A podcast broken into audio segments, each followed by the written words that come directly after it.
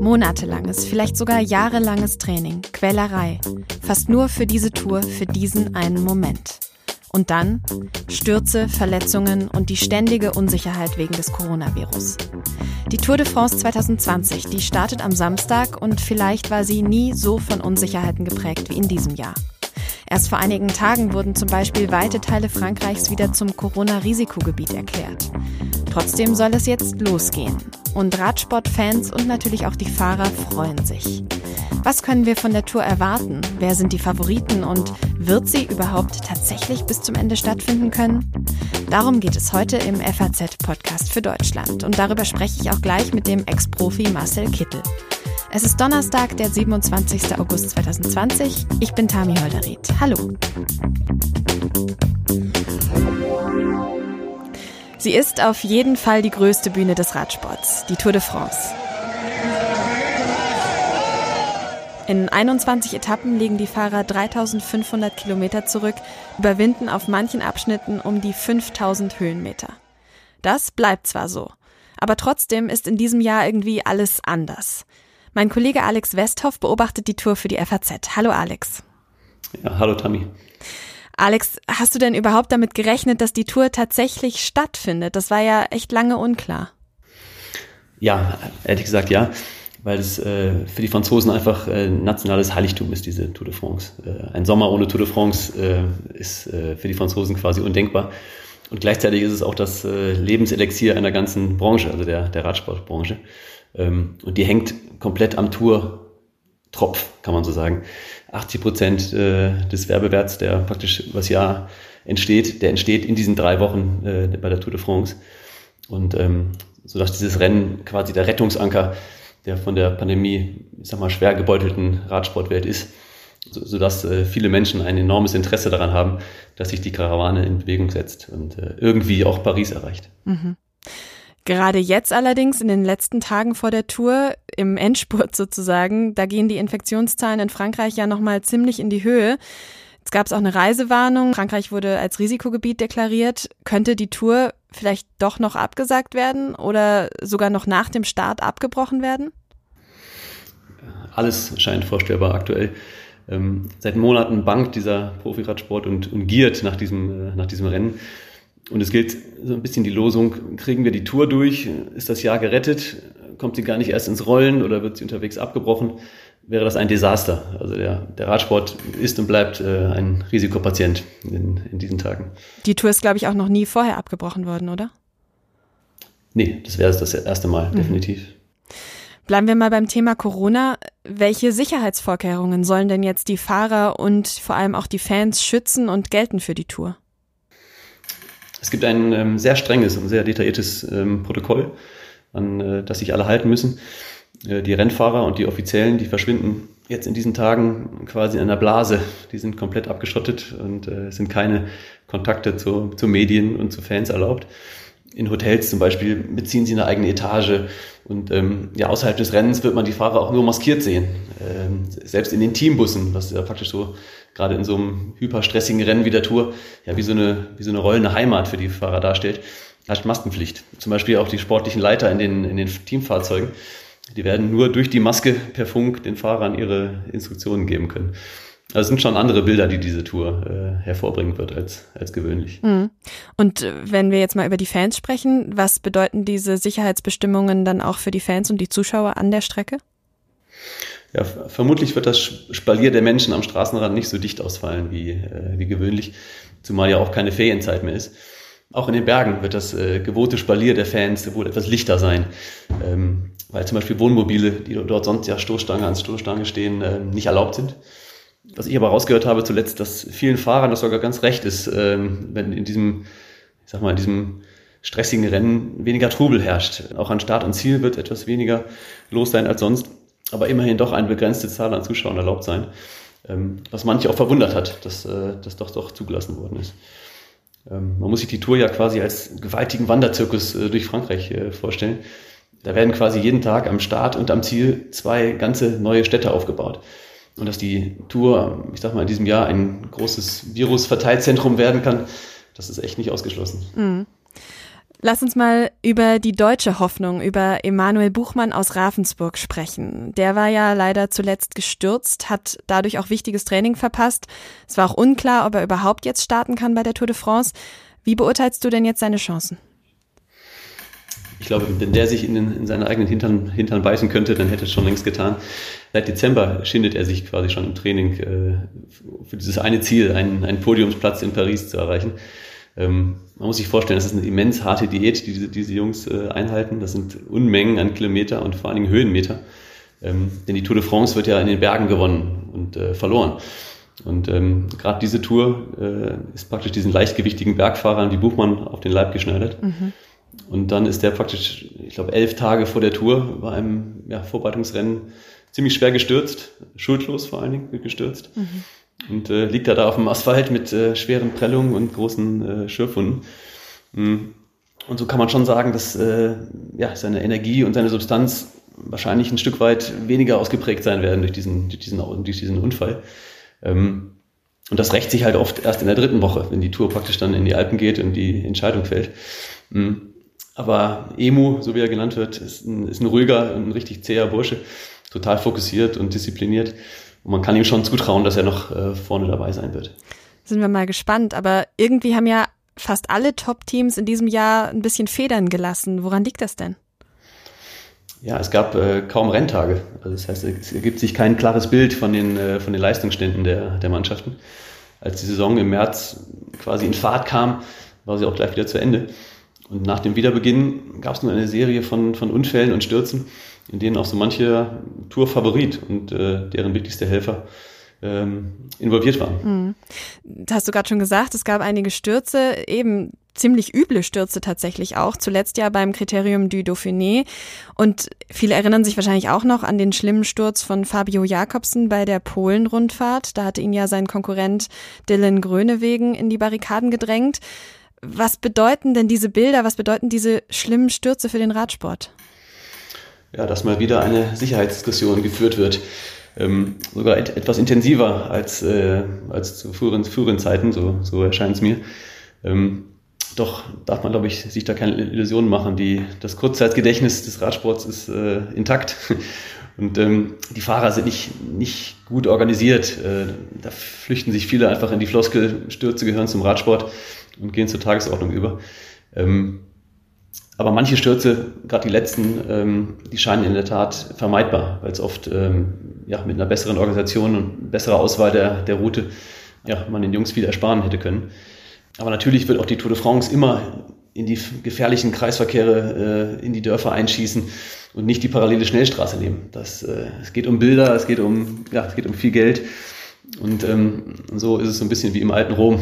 Äh, da hatte die Gesundheit der Gladiatoren auch nicht immer die, die höchste Priorität. Ja. Macht ja vielleicht auch den Reiz dann dieser Tour in, in gewisser Hinsicht aus. Aber das heißt jetzt eben auch für die Tour 2020, dass einige Favoriten verletzt ausfallen. Was waren denn für dich sonst noch die größten personellen Überraschungen in diesem Jahr?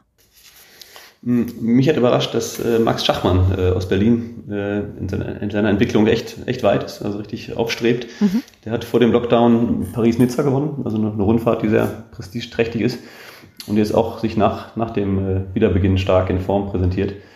Ähm, aber er ist auch, auch gestürzt und der wird jetzt mit einem ziemlich frischen Schlüsselbeinbruch die Tour in Angriff nehmen und vermutlich von Tag 1 eine besondere Schmerztoleranz an den Tag legen müssen. Hm. Spannend war natürlich auch das Aufgebot äh, des Team Ineos. Mhm. Das ist also die dominierende Kraft ähm, im Radsport. Chris Froome und äh, Jaron Thomas, das sind zwei aktive Fahrer, die gemeinsam fünfmal die Tour gewonnen haben schon. Und die sind beide praktisch nicht nominiert worden, was natürlich ein Riesenluxus ist, äh, wenn man sich das vorstellt. Und es wäre sicher ein spannendes Exper Experiment geworden, äh, wenn dieses Team praktisch mit drei Kapitänen angetreten wäre jetzt in der aktuellen Situation. Wer hat deiner Meinung nach die größten Chancen? Wer sind die Top-Favoriten? Ähm, das erwähnte britische Team Ineos äh, hat in den vergangenen acht Jahren siebenmal den Toursieger gestellt und hat sich in diesem Jahr auf den äh, Vorjahressieger Egan Bernal festgelegt als äh, Kapitän. Und ich denke, auch in diesem Jahr gilt es, ihn zu bezwingen. Beste Chancen dazu hat vermutlich der Slowene Primoz Roglic, der mit dem Team Jumbo Visma auch ein bärenstarkes Team im, Rücken hat. Mhm. Aber auch Roglic ist unlängst gestürzt und hat ja, um seinen Gesundheitszustand ein ziemliches Geheimnis gemacht, sodass es auch alles ein bisschen fraglich geworden ist. Also eine offene Tour, was die Fans mit Sicherheit ähm, ja, gutieren werden. Mhm. Als dritten würde ich vielleicht noch Thibaut Pinot nennen. Ähm, die französischen Tourveranstalter haben ihrem Landsmann diese Strecke quasi auf den Leib geschneidert. und, die, und die vorletzte Etappe, also dort, wo die Tour eigentlich immer entschieden wird, die endet auf Pinots Hausberg in den Vogesen. Und äh, ja, diese Geschichte hätte irgendwie was Unwiderstehliches, wenn ein Franzose praktisch in seiner Heimat äh, die Tour gewinnen würde. Weißt du, wie lange die Franzosen keinen mehr der Iren als Sieger in Paris bejubeln durften? Nee, tatsächlich nicht. 35 Jahre ist das, äh, ist das her. Ach, Wahnsinn. Und, äh, seit den besten Zeiten von, von Bernard Hinault. Und äh, dieses Jahr könnte es mal wieder klappen. Also nicht ausgeschlossen. Okay, wir drücken natürlich trotzdem den Deutschen auch die Daumen. Auf welche Etappen freust du dich denn am meisten? Was sind deine Highlights der Tour? Hm, natürlich sind immer die Bergetappen und gerade die mit Gipfelankunft äh, die Highlights. Und äh, davon stehen gerade dieses Jahr einige auf dem Programm. Was an der Tour oft paradox ist, ähm, weil so viel auf dem Spiel steht, wird bei vielen Etappen sehr taktisch gefahren. Okay. Äh, das macht die Renntage vorhersehbar, manchmal sogar langweilig, weil äh, oft nach Schema F gefahren wird. Ähm, da gibt es viele, viele andere Rennen im Jahr, die nicht so im Fokus stehen, aber oft mehr Action bieten als die Tour de France. Hm, also ich freue mich immer, wenn, wenn Etappen aus diesem Schema F ausbrechen und Unvorhergesehenes passiert. Und welche muss ich mir auf jeden Fall anschauen? Welche darf ich nicht verpassen? Ich denke, die, die vorletzte, äh, das ist ein Zeitfahren äh, in den Vogesen, da wo die Tour entschieden wird. Und das verspricht in diesem Jahr schon ein enges Rennen. Äh, also das sollte man, glaube ich, nicht, äh, nicht verpassen. Und ähm, darüber hinaus würde ich sagen, lohnt sich immer einzuschalten, wenn es in die Pyrenäen geht, in die, in die Alpen. Das äh, sind schon die, die Highlights. Wir freuen uns also auf eine spannende Tour. Vielen Dank, Alex. Und du wirst natürlich für die FAZ weiter berichten.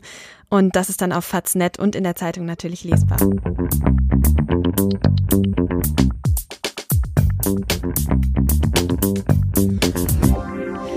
Der Ex-Profi Marcel Kittel wird die Tour in diesem Jahr von seinem Sofa aus verfolgen. Vor seinem Karriereende letzten Sommer war er aber viele Jahre einer der Sprintstars im Profiradsport. Sechsmal war er selbst bei der Tour de France dabei, hat 14 Etappen gewonnen. So viele wie kein anderer deutscher Radprofi. Ich freue mich, dass er mit uns heute über seinen Blick auf die diesjährige Tour spricht. Hallo, Herr Kittel. Hallo, Frau Holderried. Herr Kittel, Ihre Profikarriere haben Sie letztes Jahr beendet, aber Sie sind ja dem Radsport, wie man auf Social Media zum Beispiel sehen kann, trotzdem privat treu geblieben. Radeln Sie noch viel? Ja, ich bin schon noch ähm, regelmäßig auf dem Rad. Ich muss zugeben, der Übergang von vom Karriereende jetzt zum, sage ich mal, normalen Leben auch mit Familie, der hat es mir auch manchmal schwer gemacht, regelmäßig aufs Rad zu kommen. Aber jetzt mit ein bisschen Abstand habe ich da echt meinen Rhythmus gefunden und genieße die Zeit eben auf dem Rad auch wieder. Bei der Tour de France sind Sie jetzt aber ja schon das zweite Jahr nicht mehr dabei. Wenn Sie sich jetzt an Ihre Tourstarts mal erinnern, mit welchem Gefühl blicken Sie auf die Tour in diesem Jahr? Ist das eher ein weinendes Auge, weil Sie nicht dabei sind? Oder eher ein lachendes Auge, weil Sie sich diese Quellerei nicht mehr antun müssen? Hm, also der, ähm, sage ich mal, der, der Radsport-Fan in mir ähm, sagt schon, okay, äh, ich, ich bin auch traurig, dieses Erlebnis bei der Tour live dabei zu sein, nicht mehr mitmachen zu können, ähm, auch als aktiver Rennfahrer, aber der Sprinter in mir sagt, äh, gerade dieses Jahr ist die Tour so, so schwer, dass ich da ähm, eigentlich auch froh bin, das sozusagen nicht mitmachen zu müssen. Aber ähm, ja, ich, ich glaube, ich habe eine gesunde Distanz gefunden, jetzt auch im, ähm, als Ex-Profi sozusagen dort im Ruhestand die Tour zu verfolgen und finde das echt cool, drückt den Jungs dort die Daumen und ähm, bin nach wie vor immer noch Radsportfan. Glauben Sie denn, dass so diese besondere Touratmosphäre in diesem Jahr trotz Corona überhaupt aufkommen kann? Ne, also ich glaube ganz ehrlich, dass die, dass da immer so ein Schatten drüber liegen wird, auch über der Atmosphäre. Es wird alles im kleineren Rahmen stattfinden müssen. Ähm, jeder wird auch das im Hinterkopf haben, dass äh, Abstand gehalten werden muss. Äh, wie sieht das mit den Masken aus? Ähm, Corona wird immer ein Thema sein dieses Jahr. Und ich glaube, dass das auch nicht das, sage ich mal, normale Erlebnis der Tour war, äh, werden wird, das wir in den letzten Jahren immer gehabt haben und gesehen haben. Welche Rolle haben denn für Sie die Fans bei den Rennen immer gespielt? Die sind ja jetzt auch deutlich begrenzt. Ja, die Fans haben am Ende auch das Rennen mit mitgemacht und mit zu dem gemacht, was es auch ist. Am Ende die Tour lebt auch von ihren Fans, nicht nur von den Rennfahrern, sondern das ist eine Kombination aus allen Sachen und ähm, es ist ganz, ganz wichtig, die Fans da auch am Streckenrand zu haben, gerade auf, ja, vor allem zum Beispiel auf ganz bekannten Stücken wie Alpe d'Huez, wo ähm, ja auch die Fernsehbilder von den Fans gelebt haben und dort wird schon, denke ich, dieses Jahr etwas kahler aussehen, als wir in den letzten Jahren eben so gesehen haben, ja. Halten Sie es denn generell für verantwortbar, dass die Tour jetzt auch tatsächlich stattfinden soll? Also wären Sie selber auch unter diesen Bedingungen gestartet? Ja, das ist eine, das ist eine ganz große, schwere Frage. Wenn man das so sieht, ähm, als Rennfahrer, als Radprofi, ähm, würde ich schon sagen, dass es äh, für mich auch ein, Fall normal gewesen wäre, sage ich mal, zu starten, ähm, weil ähm, die Rennfahrer auch den Veranstaltern den, das Vertrauen entgegen müssen, dass das dort funktionieren kann. Die Veranstalter gerade haben ja ein riesiges Hygienekonzept ausgearbeitet, arbeiten dort auch zusammen mit der französischen Regierung, um ähm, die Unterstützung von der Seite auch zu haben, weil am Ende entscheidet ja auch die Regierung, ob das weitergehen kann oder nicht durch die Corona-Pandemie, je nachdem, wie die sich entwickelt. Und ähm, ich glaube, ja, deswegen wäre auch ich dort am Start gewesen und hätte natürlich versucht, mich dort auch selber zu schützen, ähm, zusammen mit meinen Teamkollegen. Sie gelten ja als Vorzeigebeispiel, als Vorbild im Anti-Doping-Kampf. Aber Doping und Radsport, die Themen sind ja leider irgendwie untrennbar miteinander verbunden. Wie beurteilen Sie denn da die Situation aktuell in Bezug auf Doping bei der Tour? Ähm, also ich, ich glaube, dass äh, ja, dass in Bezug auf Doping und Anti-Doping-Kampf Tour beziehungsweise auch der Radsport insgesamt in den letzten Jahren dort auf jeden Fall einen großen nach vorne gemacht hat. Es gab sicher aber auch Rückschläge ähm, mit, mit positiven Tests von Rennfahrern, mit, ähm, ähm, mit dem Aufdecken von Dopingsystemen wie dem ähm, Mediziner Marc Schmidt, der dort eben auch äh, ähm, eine große Rolle mitgespielt haben äh, soll in der Vergangenheit. Und das ist natürlich schon auch immer wieder ein, ein Weckruf, dort eben dran zu bleiben, dort was zu machen. Die Diskussion kam dieses Jahr auch wieder auf durch die Corona-Pandemie. Ähm, wo es sehr, sehr schwierig war, auch die Rennfahrer regelmäßig weiter zu trainieren, weil die Reisebestimmungen ähm, sich verändert hatten. Es gab dort Einschränkungen und da muss man, denke ich, umso mehr jetzt nochmal einen Finger drauf haben und ein Auge drauf, dass man dort eben ähm, nicht nachlässig wird. Und ähm, ich glaube, das ist einfach im Moment noch ganz, ganz wichtig. Was ja leider auch zum Radsport gehört, sind Unfälle. Besonders in den letzten Wochen gab es einige schlimme Stürze. Wie denken Sie denn darüber? Muss sich da im Radsport vielleicht grundlegend was ändern?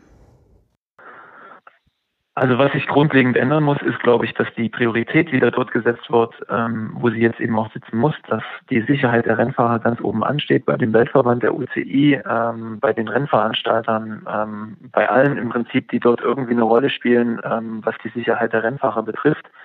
Und das ist ja jetzt auch in den letzten Tagen und Wochen eben passiert, seit dem schlimmen Sturz zum Beispiel in, bei der Polenrundfahrt von Fabio Jakobsen vom Team Quickstep ähm, gab es dort wirklich immer mehr Forderungen auch von den Rennfahrern, aber auch Vorschläge. Also ähm, die fordern nicht nur, sondern die bringen auch konstruktive Sachen ein, ähm, was die Verbesserung des, der Sicherheit der Rennfahrer im Finale, aber auch unterwegs auf den Rennstrecken einfach angeht. Und ähm, dem sollte jetzt wirklich Gehör geschenkt werden. Haben Sie auch das Gefühl, dass da vielleicht auch manchmal zugunsten ja einer Show Abstriche bei der Sicherheit der Fahrer gemacht werden oder wurden in der Vergangenheit? Ja, also das, ich glaube, was man verstehen muss, ist, dass das, dass der Radsport relativ ähm, ja relativ aufgespalten ist in kleine Parteien teilweise, ähm, die alle ja auch irgendwo ihre eigene Agenda haben. Ähm, zum Beispiel der Weltverband, ähm, die vielen einzelnen Rennveranstalter, ähm, die Teams kommen dann noch dazu, dann sind dort irgendwo dazwischen auch noch die Rennfahrer und deswegen ist es für die Rennfahrer auch oft ganz, ganz schwer, ähm, sich dort eben Gehör zu verschaffen, sich durchzusetzen, dort Sachen zu fordern und deswegen verschleppt sich das oft. Das ist mein Eindruck, das ist auch ähm, der Eindruck der, der noch aktiven Rennfahrer und ich glaube, das ist einfach ein Punkt, über den muss man reden. Ähm, wie, wie verbessert man das einfach, ähm, dass dort die Rennfahrer mehr zu bestimmen haben, dass dort mehr Feedback geben können, was am Ende eben auch genutzt wird, um äh, die Rennen sicher zu machen zum Beispiel. Aber lassen Sie uns vielleicht auch mal ein bisschen dran teilhaben. Wie, wie viel Adrenalin ist da denn im Spiel, wenn man jetzt zum Beispiel bei der Tour die versammelte Sprint-Elite da mit Tempo 70 und mehr auf die Ziellinie zurast und man einer von denen ist? Ja, also das ist, ähm, das ist ein, das ist einfach eine Situation, die ja, die ist extrem intensiv. Man als Rennfahrer ist man total fokussiert auf die letzten 200, 250 Meter, wo man einfach den besten Sprint äh, abliefern will, den man noch drin hat in den Beinen. Und deswegen versuche ich, ich zum Beispiel habe immer versucht, mit meinen Teamkollegen dort zusammenzuarbeiten und ähm, dann im richtigen Moment nach vorne zu kommen. Und ähm, dann passieren ab und zu Stürze links und rechts. Man hat die Zuschauer, die schreien. Ähm, es ist ein unglaubliches äh, unglaublicher Lärm, die Helikopter kommen dazu und irgendwo am Horizont sieht man die äh, Ziellinie und man will dort als erster, erster drüber kommen. Und wenn man das schafft, das ist ein wahnsinnig tolles Gefühl. Da fällt einem auch ein Riesenstein vom Herzen, ähm, so eine Tour-Etappe zu gewinnen. Also ist echt krass. Wir hoffen natürlich alle, dass bei der Tour dieses Jahr alles gut geht. Zuletzt muss ich Sie aber natürlich noch fragen, wer ist denn Ihr heißer Tipp auf den Gesamtsieg? Ich, äh, ich habe einen heißen Tipp, das ist der Primus Roglic und der ist auch kein Geheimnis, der hat eine unheimlich starke ähm, Saison oder beziehungsweise Saison 2020 Teil 2 hingelegt, seitdem die Rennen in, im August wieder losging, hat dort ähm, echt gezeigt, dass er zu den Stärksten gehört und das stärkste Team mit an seiner Seite hat. Ähm, ein Egan Bernal von Ineos Grenadiers gehört auch noch dazu, der letztes Jahr die Tour gewonnen hat. Und aus deutscher Sicht ist sicherlich auch ein Emanuel Buchmann, der zwar in der Kriterium de Dauphiné, dem Vorbereitungsrennen der Tour gestürzt ist. Ähm, aber meiner Meinung nach dort auch wieder noch mit, ähm, ja, mit gutem Gefühl an, an den Tourstart geht. Definitiv auch noch einer der Favoriten und ähm, gehört zumindest damit in die Top 5 oder hoffentlich auch Top 3 mit rein. Dann wünschen wir auch Ihnen viel Spaß beim Mitfiebern und beim Zuschauen. Vielen Dank für das Gespräch, Herr Kittel. Es bleibt also wirklich bis zur letzten Minute spannend. Nicht nur, wer die Tour gewinnt, sondern auch die Frage, ob sie überhaupt stattfinden wird. Das sehen wir dann wohl wirklich erst am Samstag. Und das war's schon wieder vom FAZ-Podcast für Deutschland heute am 27. August 2020. Mein Name ist Tami Holderried und ich wünsche Ihnen wie immer eine gute Zeit.